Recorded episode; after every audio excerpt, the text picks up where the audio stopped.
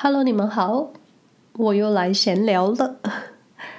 闲聊就是无关瑞士太多细节，单纯就我这个人，或说我个人对于近期的事件或是心情的想法。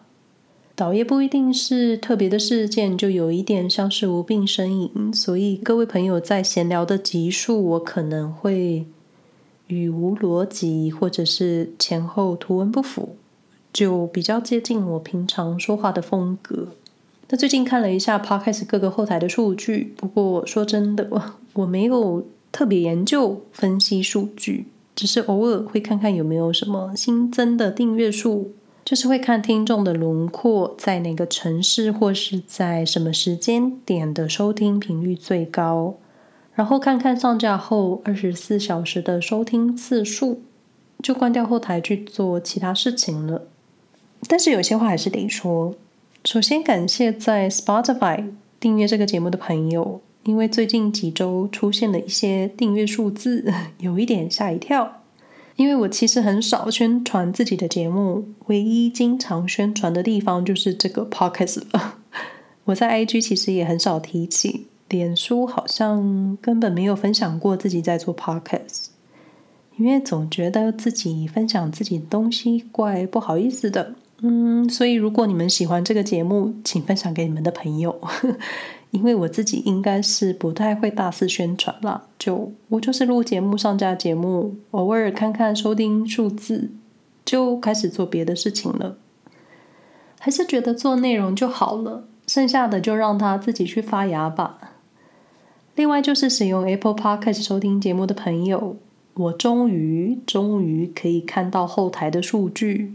还有收听者的轮廓，感谢来自世界各城市的你们，台北、台中、高雄，台湾的朋友好像还是比较多，因 毕竟我们是同乡人。北京、苏黎世、香港、澳洲、韩国、德国，不论你们只是听过一次，或是固定收听节目的朋友，又或是给我五星评价的朋友，虽然我不知道你们是谁。但有可能知道是谁吧？还是谢谢你们。还有就是大票在桑浪订阅节目的朋友，可惜就是桑浪好像没有留言功能吧？也许有，我可能也不知道。同时还有 KKBOX、Google 博客，我没有忘记你们。虽然我真的也不知道你们是谁，唯一的管道就是劳驾各位到 IG 私讯或是发个限动@我都行，就你们怎么方便怎么来。本来闲聊的主题是想分享六十集的心得，但说来说去都好像会扯到为什么要做 Podcast 的心路历程。但我想分享一些这个月的心情起伏。这一集上架会在十一月，但我说的这个月是十月。我一直以来都是蛮喜欢十月的，所以每到十月的时候心情都会特别好，而且觉得这个月不能伤心。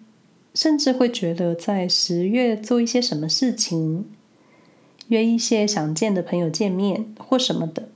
我记得真的印象深刻，一直到十月的头两周，其实都还蛮好的。但十月第三周开始，就各种焦躁啊、心烦，甚至低迷的困境感，都在那个礼拜发生。那当时正好我先生又重感冒，他平常是不太生病。只是一生病，他整个人就是平躺的，就就也放心。他测了两次快筛，他真的只是感冒而已，而且我完全没事。当时就是一种既帮不上忙，又不知道该怎么办。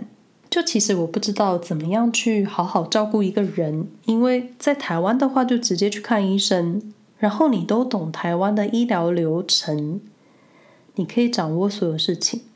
但是在瑞士，老实说，到现在我也不知道，如果在瑞士遇上紧急事件，我的外语程度到底能不能好好解释，或是，或是可以把整件事情都搞懂。总之呢，第三周遇上各种事情，我各种焦躁，情绪是蛮崩溃的。虽然表面上可能看不出来，但内心就是一种行尸走肉，就连。上德语课，我都记不太住老师到底上了什么。就是你整个节奏被打乱，但说到这个，倒不是要讨拍，或是觉得自己很惨很可怜，就是就是第四周一开始，诶，前一周整个被压顶的情绪突然就好了，就就这么突然。当时觉得这种心情低气压应该是天气变化吧，因为台湾的秋天，十月、十一月都是天气最棒的时候，加上自己在秋天出生，自然就会很喜欢这个季节。但是瑞士的秋天就是很变态，一下下雨，一下低温，然后等一下又有太阳，加上每天天亮的时间开始变晚，天黑的时间变得更长，整个视觉的画面都是灰色、黑色，所以人很容易忧郁。而且都说瑞士自杀率算是高的，我是不知道有多高，但瑞士忧郁的人应该也算蛮多的吧。有一说是入秋天天气变化，然后冬天很冷很长，很多忧郁，所以很多人想做个了断。但是如果各位朋友有轻生的想法，请找专业的协助，毕竟人生还有很多好事要做。那我虽然不是正面积极的人，但但其实我觉得你正视自己的黑暗面也没有关系，你接受，你承认，然后去面对。就我可以明白，你有一口气出不来，或是你其实不知道你心中有那一口气想出来又出不来，然后在自己的情绪里面迷路了。就再一次，如果你有不舒服到极致的情绪，请找专业协助，或是先找个你可以相信的朋友聊聊天。那前阵子有个朋友说，最近的 Podcast。声音听起来比较有活力、有精神，嗯，我自己也有感觉。那随着住在瑞士的时间越长，情绪好像有点越来越好，或说懂得说话的时候，声音的表现更有力气一点吧。我明白，我自己明白，在一年前的节目，可能三十四十集之前，都还在一个负能量的低气压。分享的情绪，也可能分享内容的字眼都会带一些负面，或者可能有人听起来不是滋味，觉得怎么都不说说瑞士的好。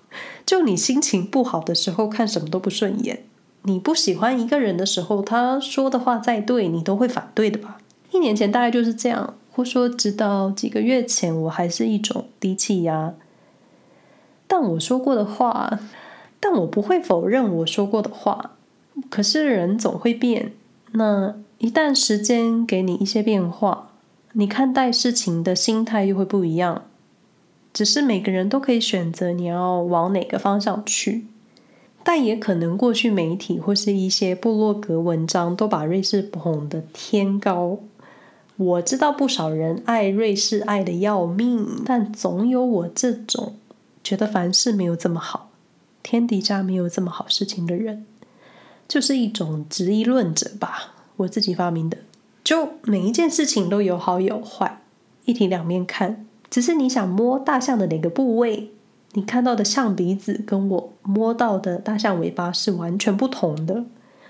所以我看到的瑞士风格跟你脑中的瑞士画面一定都是不一样的。因为如果大家都一样，那真的就太无聊了。突然想到曲家瑞老师的书，拜托不要每个人都一样。只想说，六十集之后，我看瑞士的心情慢慢有点不一样了。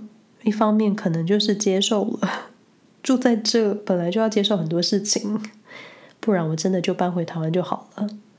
那也许年纪越大，你感受就会越多，又或者你在意的事情慢慢转移了。